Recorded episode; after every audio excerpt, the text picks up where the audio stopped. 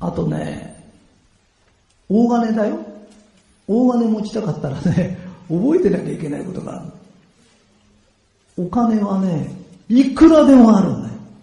それをお金はないと思ってる人がいるんだよ。お金はいくらでもあるんだよ。でなんであるかっていうと、意外恵美子さんを血液全部抜いたら血液はいくつですっていうような何 cc ですって。人間の体には血液はいくつですっていうよな。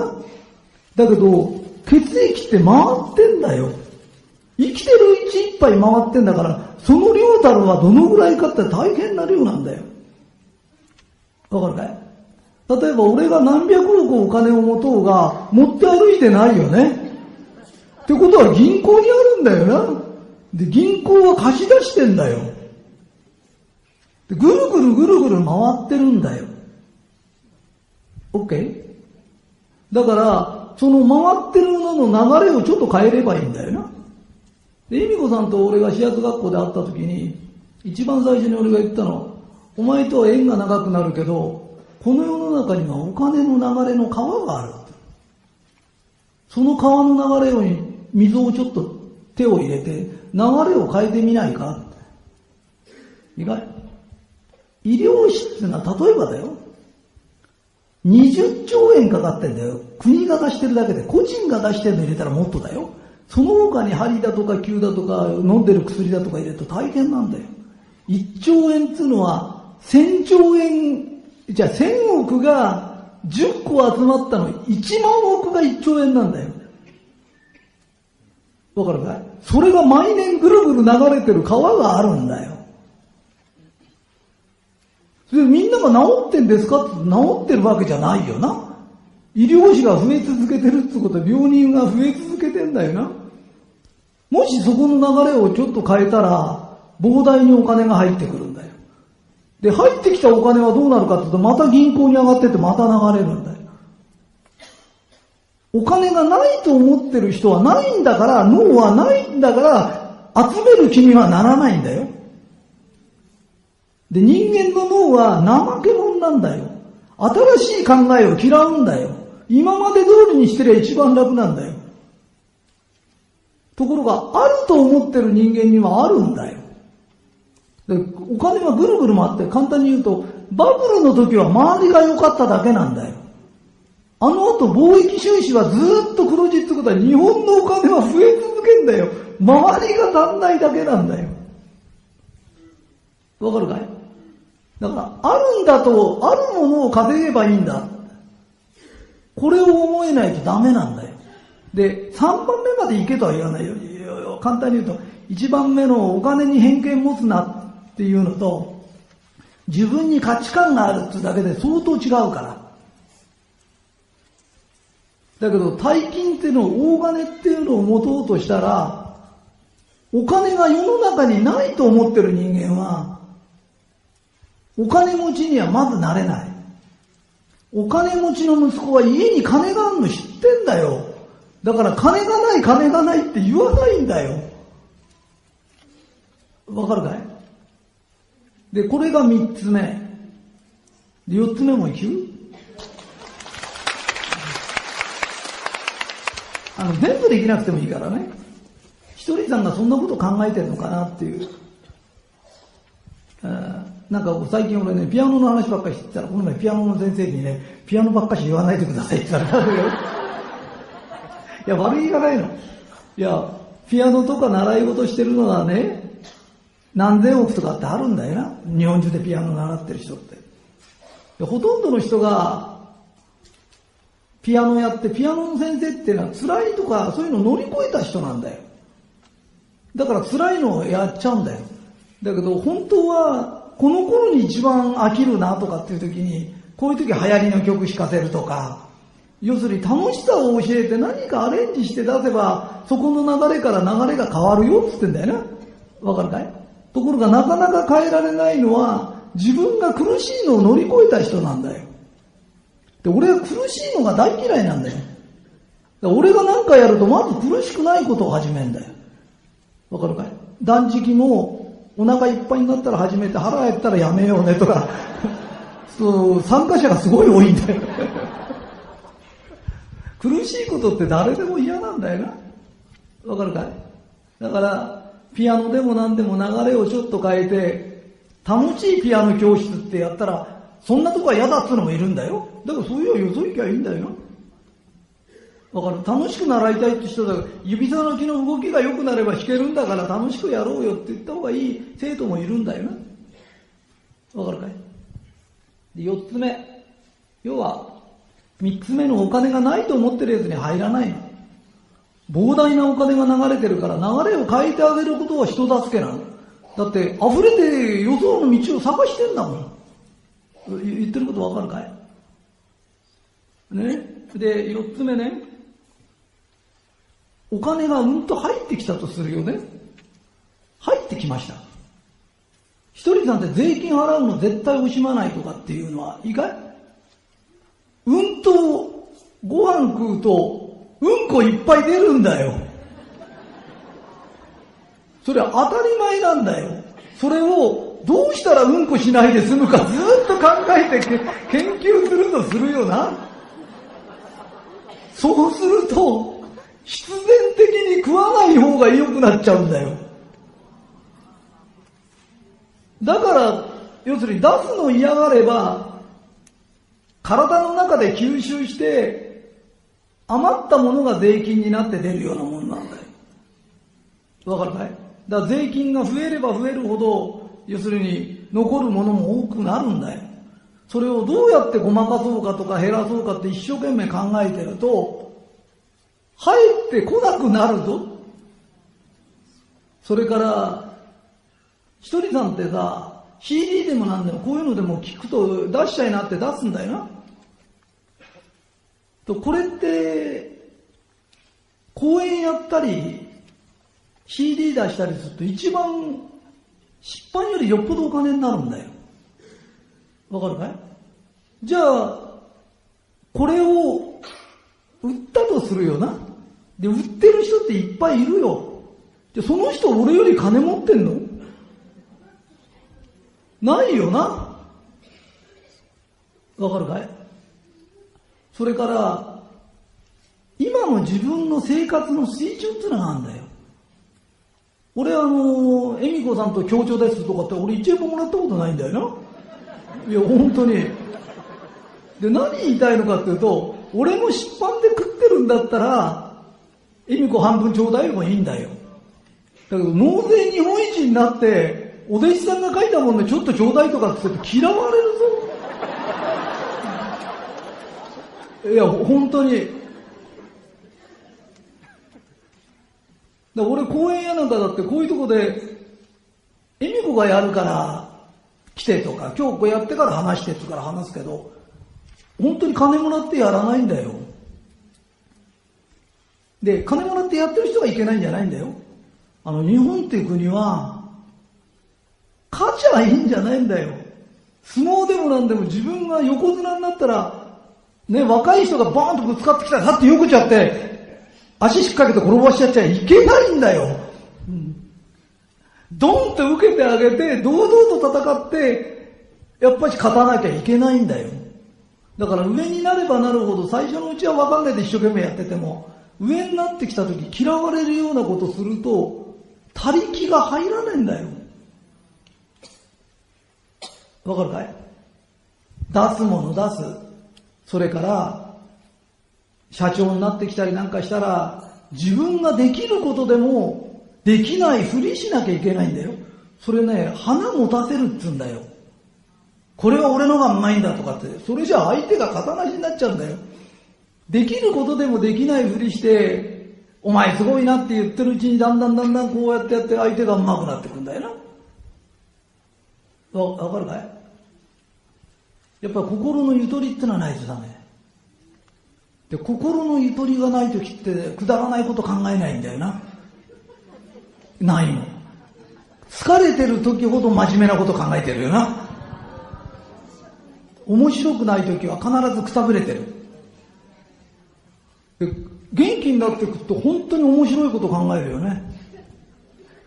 今日もね、居酒屋で立ち飲みで一番ふさわしくないのはなんだ？あの、もつ煮込みの店、みやびとか、ベルサイユ宮殿とかさ、くだらないこと考えてると時間が経つんだよな。それがね、くだらないことがやまっちゃう時ってくたぶれてるな。うん、だから電車の中でくたぶれたさ、おじさんたちいるじゃん、絶対くだらないこと考えてないと思うよ。うん、ダメだね。意外？もう一回おさらいね。お金の偏見っていうのは人に出るんだよ。要するにうまくやってるやつを妬み出したら自分にうまいことは起きないし、いいことは起きないの。わかるかい？人にいいことがあったらよかったねって言えばいいの。実力以上のことが起きたらいいことなの。わかるかい？だっていい家に生まれただけで金持ちのやつっているんだよ。なんでみんな王子様に憧れんの？素敵な王子様って、あいつ、それがもし大工かなんかだったら憧れるか、お前。人間的にどっちが立派かの問題じゃねえんだよ。え？本当だろ？だから人間っていうのは、不労所得があることはいいことなんだよ。前世にいいことしてたのかわかんないの。あなたの知らないところで良きことをしてるのかわかんないの。ずっとずっとね、前世からの因縁なんだよ。あなたは今妬んでるんだよな。その妬みをやめなさい。身内とか周りに神様が出してくれるんだよ。神の試験っつんだよ。出てきた時に、あなたは妬みますか？よかったねって言えますかで、人生が変わるんだよ。神様の試験に合格しなきゃダメなの。わかった？ね、だからそれが一つ。それからね、自分の価値がないと思うのやめな。人間は価値があるんだよ。成績が悪かろうが、体が具合が悪かろうが、そんなこと知ったことじゃないの。人間は価値があるの。俺はそのことずっと知ってたの。あの学校の先生なんかも俺を傷つけようとしてすごい努力をしたんだよ。だけど、俺は傷つかないんだよ。なぜかというと、ものすごい人だ。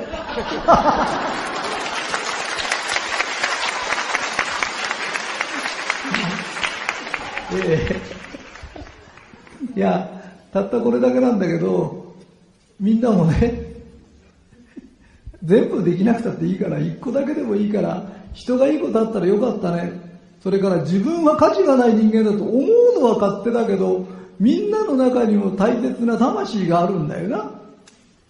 それを価値がない価値がないって言ってるのって正しいのかねわかる？俺はついてないとか、運がないとかって言ってて、その人に価値を認めるかねたったそんなことでずっとしてんだったらここへわざわざ来る必要ないよな。わかるかい？人間は価値があるの。あなたが認めなくても一人さんは価値があると思ってから一生懸命喋ってんだよ。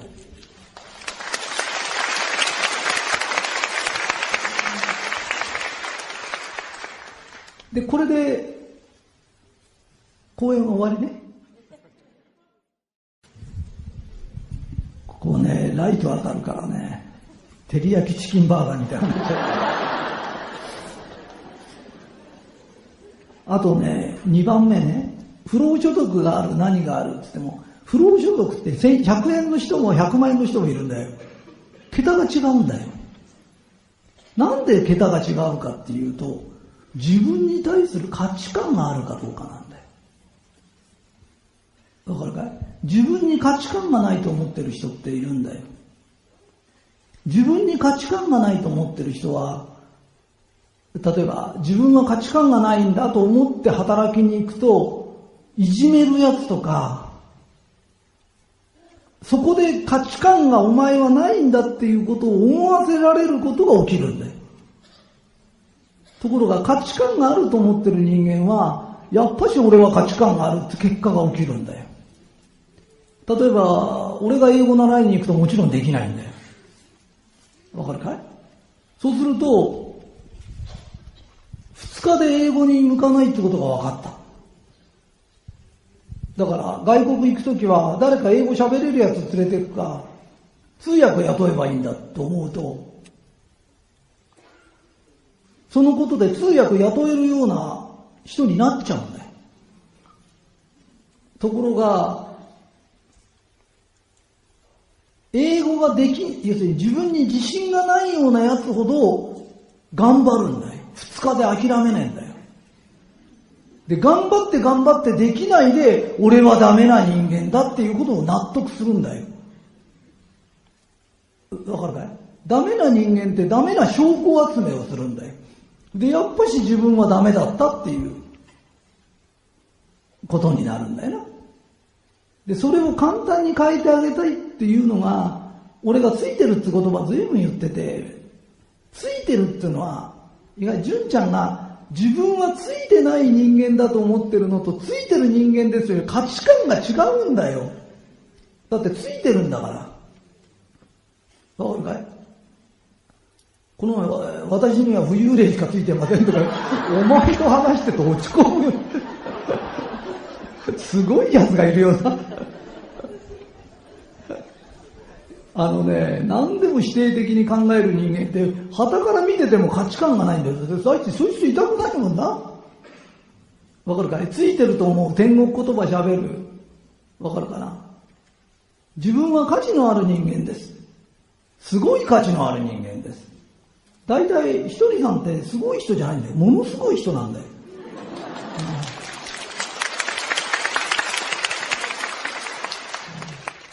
で、ものすごい人に共鳴してくる人っていうのは、同じ波動を持ってるからすごい人なんだよ。わかるかい？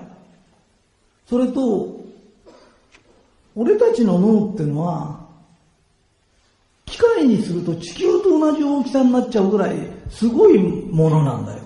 この脳を持ち、目を持ち、鼻を持ち、口を持ち、神様が一人ずつにもし入ってるとしたら、大変なものなんだよ。で、神様は、すごいものをいっぱいつけてくれてんだよ。わかるかい？ですごいものをいっぱいつけられてるのに、自分は価値がない価値がないって言って神様は頭へ来るんだよ。そうすると、お前のどこが価値がないんだって。いや僕はこれでもできません、あれもできません。できないことはお願いしてやってもらうもんなんだよ。必要なんだよ。全部できたら可愛みがねえんだよ。できないことはね、俺これとこれできないから助けてとかって言うとやってくれんだよ。俺もできないこと山ほどあるんだよ。だけどできることはやってあげて、やってあげてありがとうと言われ、やってもらってありがとうと言い、これが人間の生きる姿なんだよ。それを、これとこれはできないからダメなんです。本当はね、ダメだと思った理由はね、99%親なんだよ。親ってね、自分以上にしたがるんだよ、子供に。それの期待に応えようとすると、あんたが産んだ子がそんなに出来がいいわけねえだろ。それを、今ね、子供がかわいそうなのは、昔金がなかったんだよ。わかるかい？金がないから、みんなで金がないで住んでたんだよ。ところが今お金があるから、お母さんピアノできないのに子供になるはずようとしたりするんだよ。英語喋らせようとしたら自分だって喋れねえだろうって。その期待に応えようとすると子供がおかしくなっちゃうんだよ。で、親にこ、親の期待に応えられない自分をダメな人間だって言っちゃうんだよ。この前女の子で本当に成績いいんだけど、自分が90点取ると、親戚の子は100点だとかって言うんだよ。傷つくよ。それ俺が頑張って5点取ったのにあの子が6点だって言われたら。え？大して変わんない。傷つくよ、俺は一生懸命やって5点だったんだから。いや、俺は強いからね、いいんだけど、えー、この前、のぶちゃんがね、一緒にドライブしてくれたのね。宇野社長ね。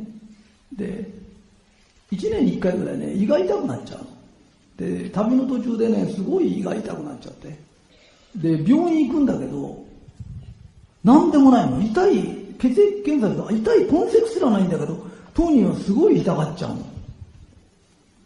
で、なんでそんなことが前に起きちゃうんですかって言うと、のぶちゃんはいい人やりすぎなの。みんなから好かれようとしちゃダメなの。みんなから好かれるのはね、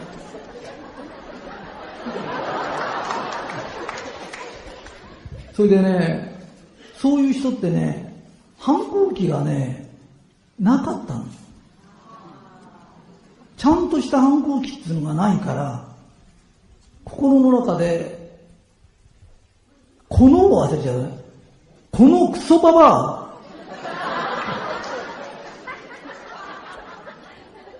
このクソババアって心の中で何回も唱えると、親との要するに親の価値観から抜けられるで、育ちがいい人はこのクソババアとか言えないから、このうんこおばあ様とか、これを言うことによって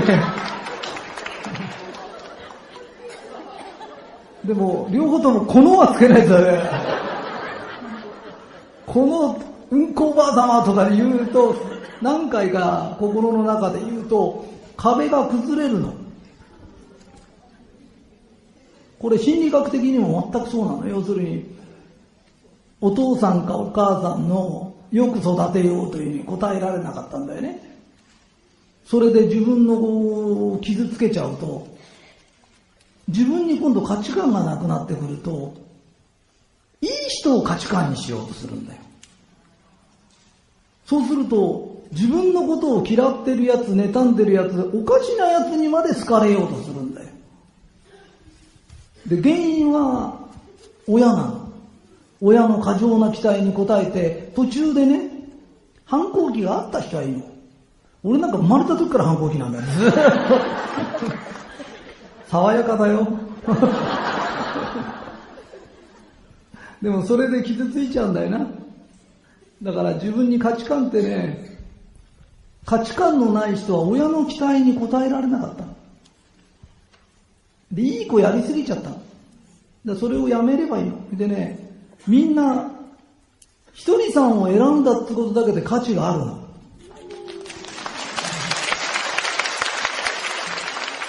すごい人なの。OK ですか？もう一個いく ?4 つあるから。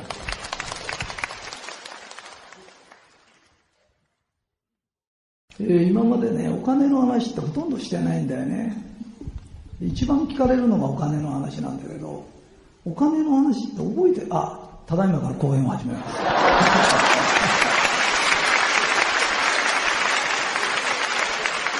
あのね、お金だけは、こうすると確率が良くなるよってだけなの。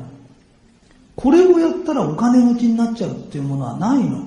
ただ、これをやるとものすごい勢いで確率、お金持ちになる確率が上がるよっていう。確率論なの。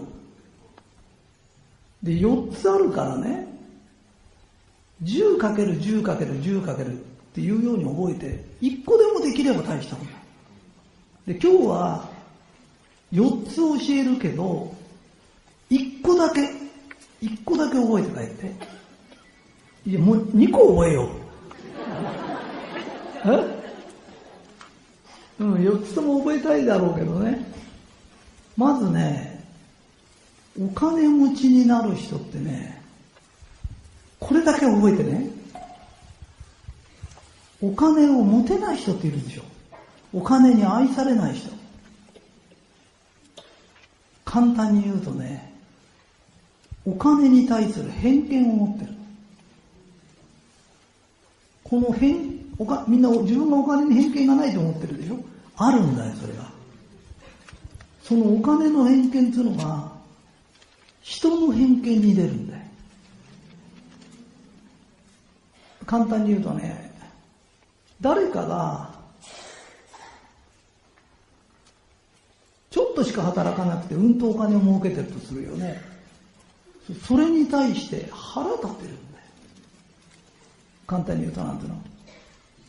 うちの親役は私よりろくに働いてないのに、私より高い給料もらってるとか、そのことに対して腹立つんだよ。それから同級生が、例えば勉強もできなかったし、自分より運動もできなかった。ところがそういうやつが親に家建ててもらった。OK? そう腹立てる人がいるんだよ。腹立てるってことは許せないんだよな。わかる？うまくお金が入ってきたやつを許せないんだよ。そうすると、そういうお金が余分に入ってくるようなことを許せませんっていう波動を天に出すんだよ。わかるかな？あのね、実力以上で構わない。この前、みっちゃん先生がね、今売れてる本で、あの、大金持ちごっこって書いたんだよね。で、ライターさんが書いてくれて一行も書いてないんだよ。いや、そこ、そこなんだよ。普通は全部自分でやったことをすごいって言うんだよ。だけど本書ける人でも出ないんだよ、本って。それ書けない人が出ちゃうんだよ。そこがすごいんだよ。あの、す、ここに来てる人はすごいタイプなんだよ。すごい人の出世の仕方って違うんだよ。意外よかったねっていうのが魔法の言葉なの。実力もない人間が親に家建ててもらった。よかったねって言えばいい。だって実力があったらとっくに持ってんだもんな。実力がない人がなんかいいことがあるとよかったねなんだよ。わかるかな？で、焼きもち、いや嫉妬だよな。嫉妬。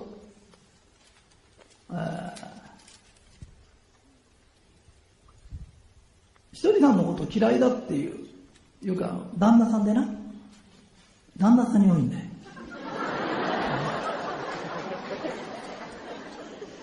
そうね、わかるんだよ。旦那さんって家族のためとか、会社のためとかっつって、ものすごく頑張ってて、言いたいことも言わずに努力してるんだよな。だから奥さんは自分を紹介してくれると思ってるのに、俺のおちんちんは福鎮だからとか言ってる人、あの人素敵とか言われるとさ、俺の人生はどうなるんだとか。えー、本当は自分もモテたいんだよな。自分も本当は言いたいこと言いたいの。言わずに我慢してるんだよ。みんなも覚えとかなきゃいけないのは、人にいいことがあった時、よかったねってスッと言えると、同じことが起きるんだよ。この前、うちの子供の教育どうしたらいいでしょうっていう人がいて、英才教育しなって言った。で、英才教育ってどういうんですかって言うと、お金に対する英才教育な。俺は英才教育をされて育っちゃったんだよ。あの、お金って子供の時に3つの使い方があって、一番昔な、家の手伝いは当たり前だ、ただで働かされてた時あるんだよ。その時は日本が一番貧しかった。わかるかな？で、そのうちにだんだんだんだんこう、みんなもやってるかもわかんないんだけど、子供が例えばお手伝いすると、いくらあげるよ？例えば毎日下駄箱掃除すると、100円あげるよ？とか、わかるかい？これをやるとどうなるかというと、働けばお金になると思うんだよ。OK ですか？ここまで。で、そ、それはいいんだよ。これは続けなきゃいけないよ。働いたらお金くれる。で次にやらなきゃ、それでは英才教育にならないんだよ。英才教育っていうのは脈絡もなく突然1万円あげたりするんだよ。それが誕生日とか、お正月とかじゃダメなんだよ。なんで今日くれるんだ？なんで今日くれるんだって突然突然もらうんだよ。そうすると、脳は、俺はここんちに生まれただけでお金もらえるんだ。脳が臨時収入を受け入れるようになるんだよ。で、時々、何の労働もなく不労所得が入ってこないと、人を妬むようになるんだよ。うまくやってるやつを妬むようなんだよ。これね、代々お金に苦労する家の特徴なの。一子相伝みたくずっと続いてんだよ。え、本当なんだよ。で、俺んとこはおかげさまで、外からお客さんが来たりなんかすると、僕ちゃんとかってお金くれて、やたらお金もらえる家だから、非常に臨時収入があるのが当たり前だから、人にもそういうことがあるもんだと思ってんだけど、自分がそれを許されないで、一回も許されないと、臨時収入がなくなってきちゃうの。うまくお金が入り込んでこなくなっちゃう。で、なぜ来ないかっていうと、そういうやつを許せないから、わかるかな？そういうことを許さない波動を出してんだよ。わかるかい？ここにいる人もね、いや、私もらってないんですって、今から言ったってダメなんだよ。今から言ったってしょうがないんだけど、誕生日にお小遣いあげるのと、それって誕生日になってもらえると思っちゃうんだよ。関係ないしじゃなきゃダメなんだよ。そうすると人ってウキウキするんだよ。で、人を恨ま、妬まなくなる。ああ、あの人にもいいことあったんだ。俺にもいいことある。だから収入が、臨時収入だけで人は生きられないから、ちゃんとした収入があるのはいいんだよ。時々臨時収入があるとね、ものすごくハッピーになっちゃう。で、臨時収入が自分は少ないんですとか、どうも仕事がうまくいかないんです。お金回りが悪いんですっていう人は、どっかで人のことを恨んで、ね、恨んだり妬んだりしてんだよ。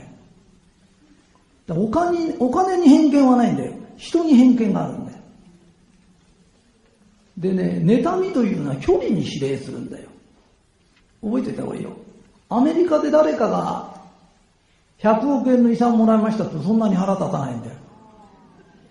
と隣のやつが1000万もらった方が 腹立つんだよ。距離に指令するんだよ。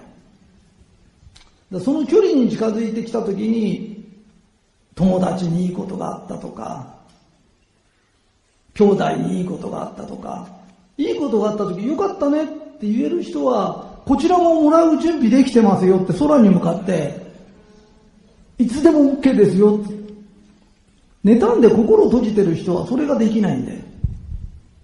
わかるかい？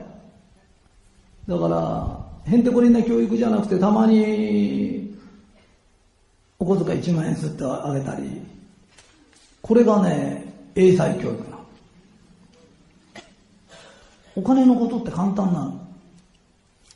この前、みーちゃん先生っていう人がね、子供、子供がね、なんだっけ、水泳行ってんだけど、なんか、サボってこう、友達と遊んでる方が楽しいから行かないらしいんだよな。で、俺が言ったのね、別に泳げなくたって魚じゃねえんだからいいんじゃないの？いやでも、なんか月謝払ってるから、サボってってもったいないような気がして月謝いくらあったら7000円だっつうの。じゃあお前行かないんだからお前に1000円あげて、お母さん6000円得だねって言うと、行きたくないとこ行かない上に、子供は1000円もらえて、お母さん6000円得なんだよね。でこの当たり前の計算がさらさらっとできれば、経済ってこういうもんだからね、とかって。経済観念が働くようになっちゃうんだよな。わかるかな？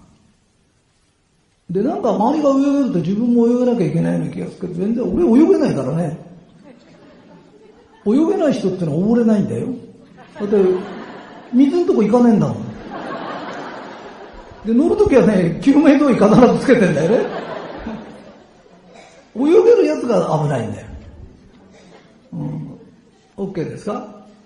で、そんな簡単なことちょっと覚えておいて、たまにお小遣いあげるといいよ。だいぶ前にね、あの、シンガポール行ったの。で、自転自転車でね、なんか街の中、俺こういうのだってここでおじさんこいでんの。そしたらそのおじさんこんな痩せててね、ここいてんだけどさ、何十台でこぐの。で、こうやってやってたらね、一台抜いたの。抜いたから足をこうやってトントン叩いて、こうやってお金あげたのね。これもらったんだけど、向こうは何でもらったかわかんないの。で、もう一台抜いたから、トントンってやってこうやってあげたの。そしたら、抜くともらえるんだって分かった。すごいスピードだって。どんどん抜いちゃうんだよね。だから不労所得って元気が出るんだよね。いや、急に楽しい、人生が楽しくなっちゃうよ。労働して、ほとんどの人は、労働以外でお金が入ってくることをいけないことだと思ってんだよね。そうすると、労働だけになっちゃうんだよ。わかるかい？俺はお金いっぱいもらえたんだよ、ちっちゃい時から。なぜかと本当に可愛かったんだよ。いや、それ大きいんだよ。人に愛されるって、あの、親が子供愛してないわけじゃないんだよな。自分たちが働いた時は働いてお小遣いももらえなかったんだよな。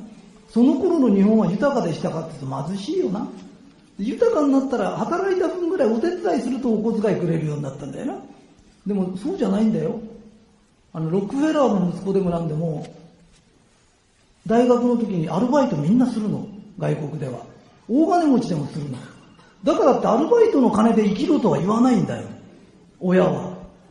大体働くと一日どのぐらいかを教えるために働かせるんだよ。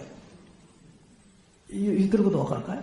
でだけど、大学の費用だとかお金がかかることはちゃんとくれるんだよ。不労所得もあるんだよ。金持ちの家はダブルで知ってるんだよ。で、これが偏っちゃダメなんだよ。簡単に言うとなんですよ。働かないでお小遣いばっかしもらってる人も社会で通用しないんだよ。働いた分だけしか全く収入がないよ、あれすると貧しくなっちゃうんだよ。で、逆に言うと、うまく収入が入ってくる人を見ると腹立てるようになっちゃうんだよ。腹立てると天に向かって世間に向かっても許せない波動を出すんだよ。許せない結果、お金が入ってる人は別に何の問題もないんだよ。許せないあなたにだけ入らないんだよ。だって許せないのはあんたなんだもらってる方は許してんだもん、全然。もっともらいたいと思ってるぐらいなんだよな。わかるかい？だから人の幸せを願わなきゃいけないよ。これがうちのお弟子さんが一番最初にやりなさいって言われた。この人に全ての良きことが流れのごとく起きます。わかるかな？要するに人の幸せを願うことから始めな。人にいいことがあったらよかったね。言えるようになんな。まずこれをやらないとできないよ。だから仕事が成功したからでしょ。仕事やってて仕事が大きくなっても金の苦労してる人って山ほどいるんだよ。わかるかい？あの、サラリーマンですけど、臨時収入がやたら入ってきちゃう人とか、うまくいっちゃう人って、親から財産もらう人からいろんなのいるんだよね。おしなべて、人のいいことを良かったねって言える人。今日覚えなきゃいけないの一個だけ。人にいいことあったらよかったね。たったこれだけなんだよ。だから一番最初に俺のお弟子さんが習ったことも実はそれな。OK?2 個目も聞きたい？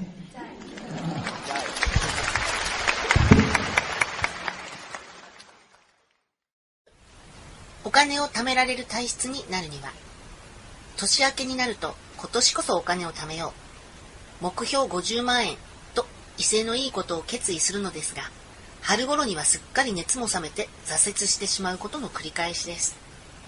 お金を貯められるようになるには、どのような心がけを持てばよいのでしょうかそのために役立つ口癖はありますでしょうか斉藤ひとりさんのお知恵をお教えいただけましたら幸いです。はい、じゃあ答えるけどね。あなた貯めた方がいいと思ってんだよね。それでやるんだよね。で、途中で忘れちゃうんだよね。ってことでやんなくていいの。それより楽しく生きること考えな。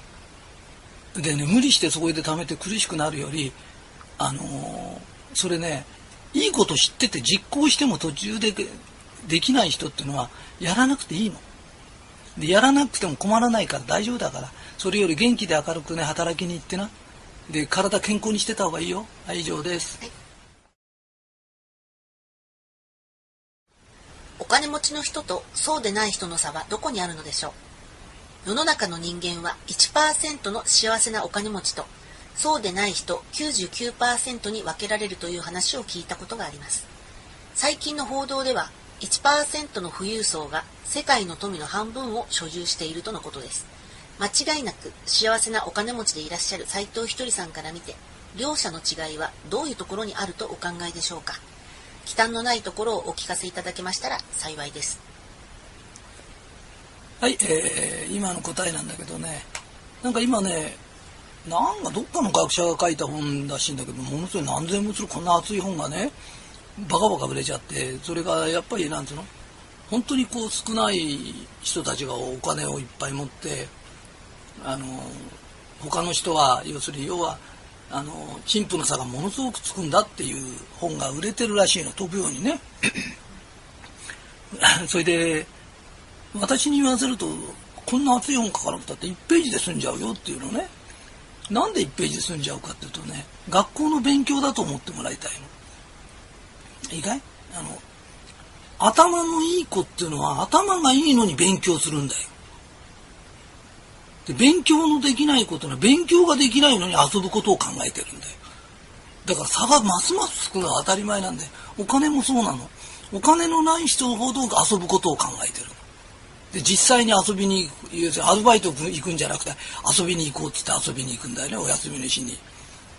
わかるかな？土日休みだからって土日だけでも働きに行こうっていう人よりも土日はどこで遊ぼうかを考えてんだよね。それから大金持ちっていうのはヨーロッパだとかいろんなとこ行って避暑地に行ってすら仕事のこと考えてんだよね。だから仕事してるって言いたいの。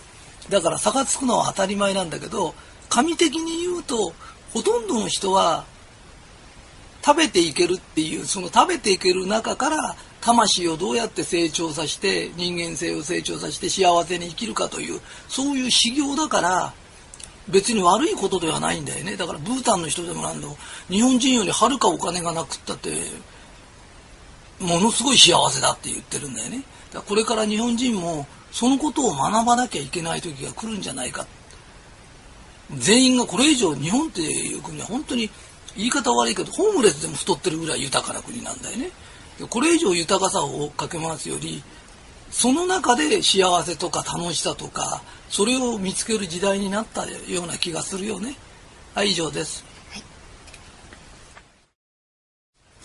株を買うことについてどのように思われますか？サラリーマンの夫が今株を買おうとしています。アベノミクスで株価が上がっている今がチャンスだ。株だけではなくオリンピックがあるから土地を買うのもいいんじゃないかとか毎日のために金も買っておこうとかいろいろ本を読んでは考えているようです。それってどうなのかなと私は思うのですがお金にも働いてもらってお金持ちになろうよと夫は言っています。こんな夫と私に事業家である斉藤ひとり先生からご意見をいただけませんでしょうか。スズメの涙ほどの資金なのですが今現金で持っておいた方がいいのか預金がいいのか投資をした方がいいのかももしアドバイスがあればお教えください。えー、っとね簡単に言うと貯金しとくと金利がつかないの。で株買ったり金買ったりするっていうと上がることもあれば下がることもあるんだよね。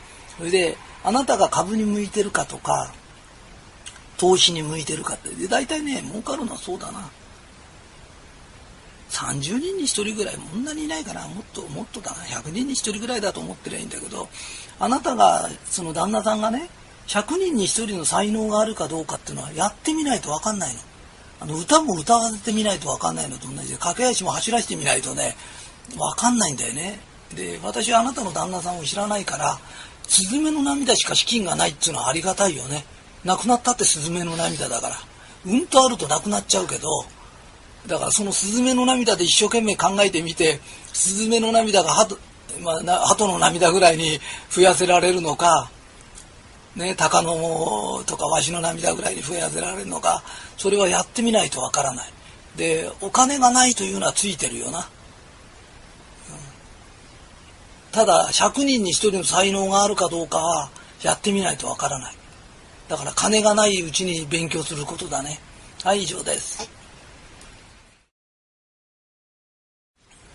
金を受け取る器はどうすれば大きくなりますか？世の中の相続とか事件にはお金のトラブルが原因で起こっているものがたくさんあるように思います。私自身もお金に恵まれている方ではないのでお金というものがなければいいのにと思うこともあります。こんな考え方をしてしまうからお金に愛されないのかもしれないと思います。お金に愛される日本一の達人である斎藤ひとりさんにたくさんお金を受け取る人間としての器の作り方。器を大きくするために役立つ口癖があればお教えいただけましたら幸いです。うん。あのねお金って入ってくる人に入ってくるんだよね。入ってこない人が器だけいくらでかくしたって入ってこないものは来ないんだよ。それと財産争いだとかって揉めてる人見るとあれはあれであれが魂の修行でいろんなことが分かるようになってるから彼らにとって必要だから周りから見て醜いだとかなんとかいろいろ言ってるけどああいう魂の修行あの段階なんだよね。だから十分にやらしとけばいいんだよね。以上です。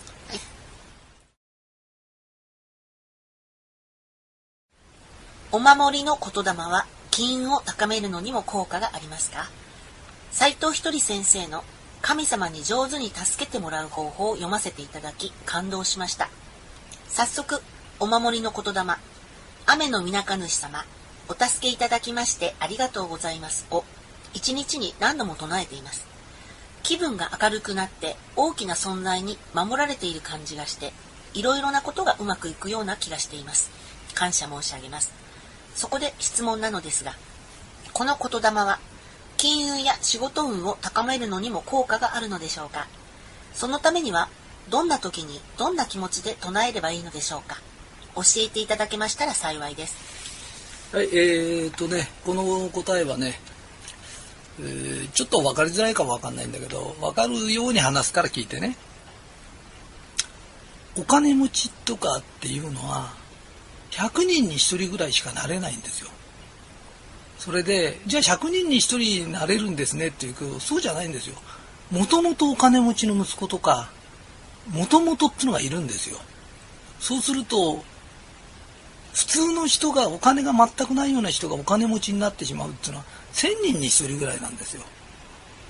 でなんでそれ不公平じゃないかっていうとそうじゃなくてほとんどの人っていうのは平凡な中で魂を成長させて幸せになって周りの人にもその幸せを教えるって神様のお手伝いをするってお役目があるんですよ。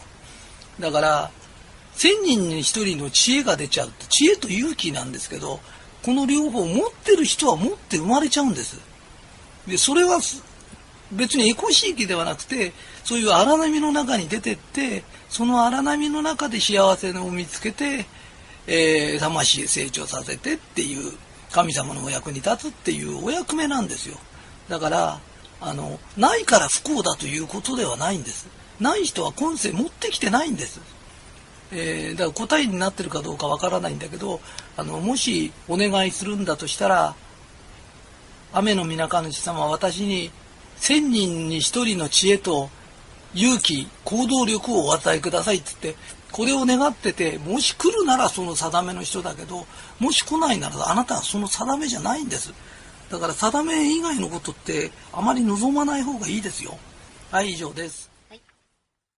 なんかお金の話しちゃって、全然話が違う人ごめんね。ただ分かりやすいからするのね。あの、例えばあの、貯金通帳に1000万円欲しいんだって思ったとするよね。そうするとまず必要なことは、1000万円絶対貯められるんだっていう確信を持たないとダメなんだよね。自分に確信がないとだからやれないんだよね。これ1億円でも同じなんだよ。で、そうなった時、貯金通帳が1000万あることを本当に思い描けますか？で、思い描いたとしたら、その次に1000万円貯まるような行動を取らなくちゃいけないんだよね。例えば、なんて、働かないでお金が欲しいと言ったって無理なんだよね。この星はそういうふうにできてないんだよね。1000万円貯めるんだとしたら、例えば自分はそ日本そば屋やろうと思ったら下積み行ってとかっていうのがあるように、1000万円って、まあ、ビルで言うと10階建てのビルだとするじゃない。そうすると、一番最初1階から作っていくと思うけど、そうじゃなくて、基礎から作っていかなきゃなんないんだよね。穴掘らなきゃなんないこともあるんだよね。だから、ラーメン屋一つやるにしたって、下積みみたい、基礎みたいのがいるんだよね。わかるかな？これが1億円っていう、例えば、それが100階建てのビルだと、例えばええ話でするとね、本当に下の方もなん、うんと深く掘らなきゃならないから、上に大きい建物を建てようと思ったら、本当に深いものを掘らなきゃなんないんだよね。で、行動しないとダメなんだよね。自分は、例えば、1000万円欲しいけど、何やっていいか分かんないんだとしたら、それはその時点で、貯金箱買ってきて、1日100円でもいいから貯金する。お給料の中で1万円でもいいから貯金して、実際に行動に移しているとだんだんだんだん考えが浮かんでくるんだよね。それで、目的に向かっていくことが楽しいことで、この星は行動しないと何もできない星なんだよね。よく、こういうことがあって、なんかこう、不労所得みたいのがあったとかっていう人もいるんだろうけど、私は不労所得のもらい方を研究してるわけじゃないし、納税日本一になった時って不労所得でなったわけじゃないんだよね。私は一生懸命働いてやったから働いてやる方法しか知らないし教えられないんだよね。運よくこういうのを財産をもらいましたとかっていうのは、そういう人に聞いてもらいたいの。きっとでもその人はその人なりの何かをしてるはずなんだよね。だけど私がやってんのは事業家だから事業としてのやり方しか教えられないんだよね。だから、絶対成功する。スパゲティややるが絶対成功する。で、成功するって信じてるから行動できる。それから、行動すると同時に、例えば、逆上がりだって一回じゃできないんだよね。何回も何回も練習して逆上がりだってできるのと同じように、何回も失敗しても絶対成功するっていう確信があるから、これじゃダメだってことが分かった。成功に一歩近づいた。これじゃダメだってことが分かった。成功に近づいた。改良して改良して改良してやるのは、絶対成功すると信じてるからなんだよね。ついてるだってそうだよ。自分はついてる人間なんだと思うから行動できるんだよね。だから、確信する。成功してるとこを本当に思い描く。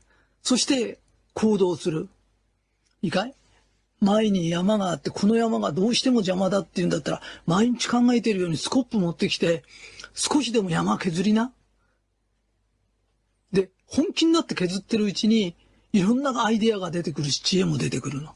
だから、行動を伴わないような願い事は願いじゃないんだよ。思わずやりたくなっちゃって本当にやろうっていう、ここはそういう星なんだっていうことを分かってもらいたいの。で、この話ね、あの、100回聞いてください。100回聞けば絶対わかるから。はい、以上です。皆さん、こんにちは。えーとですね、リクエストに答えてですね、えー、アンコール、まあおまけですね、えー、ちょっと短いんですけど聞いてください。えー、これはですね、えー、私があのよくあのサラリーマンの一人でもそうです、うちの会社の一人でもそうなんですけれど、全員に言うことがあるんですけど、一生懸命働きな、お客さん大切にしなさいよ、それからお金貯めなきゃダメだよ、無駄遣いして、あの、みんな使っちゃダメなんだよっていうことを言うんですけれど、なんでそういうことを言うかっていうと、人生でお金がないとですね、えー、嫌なやつってのはめった出てこないんです。ただ全然いないわけじゃないですからね。えー、嫌なやつに頭を下げなきゃならない時が来る。で、それが人生、そういう人生を送ると非常に嫌な思いしちゃうんですよ。